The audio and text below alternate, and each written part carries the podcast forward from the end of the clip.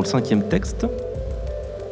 On ne peut pas accueillir toute la misère du monde de Pierre Thévagnan et Jean-Charles Stevens, aux éditions Anna Mosa.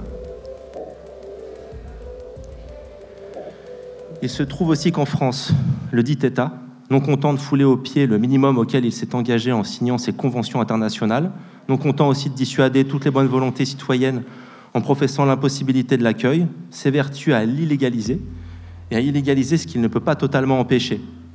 Cédric Héroux n'est qu'un nom parmi euh, des dizaines d'autres, le plus célèbre, de ces citoyens, citoyennes, traînés devant les tribunaux et menacés de prison pour avoir fait primer en acte les principes de liberté, d'égalité et de fraternité. Et c'est donc euh, rendu coupable du fameux délit d'aide au séjour irrégulier, tristement connu aussi sous le nom de délit de solidarité. Il n'est donc pas faux, en ce sens strictement juridique, qu'on ne peut pas accueillir la dite misère du monde. Une législation xénophobe l'interdit en fait. Mais une autre conclusion peut être tirée de cette prohibition et de cet acharnement à pourchasser et punir l'hospitalité. L'existence même de cette législation scélérate et de son application zélée vient précisément prouver qu'il est tout à fait possible d'accueillir la misère du monde.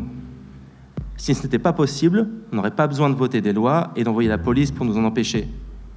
Donc à tous les Sarkozy, Hollande, Valls, Macron, Philippe, Castex, Castaner, Darmanin, Di Rupo, Michels, Wilmès, Decroux, Jambon, Debloc, Franck Canoumadi, et à toutes celles et ceux qui les soutiennent, et à toutes celles et ceux qui ne font strictement rien pour aider la dite misère du monde et qui cachent leur abyssal égoïsme de nantis derrière un chimérique principe de réalité, on serait tenté de répondre ceci. Ne nous dites pas à nous, peuple de France ou de Belgique, que nous pouvons ou ne pouvons pas faire, mais contentez-vous d'assumer vos incapacités. Dites que vous ne pouvez pas accueillir, ou mieux, que vous ne voulez pas. Et si vous n'aimez pas la liberté de circulation, l'égalité des droits, la fraternité humaine, n'en découtez pas les autres.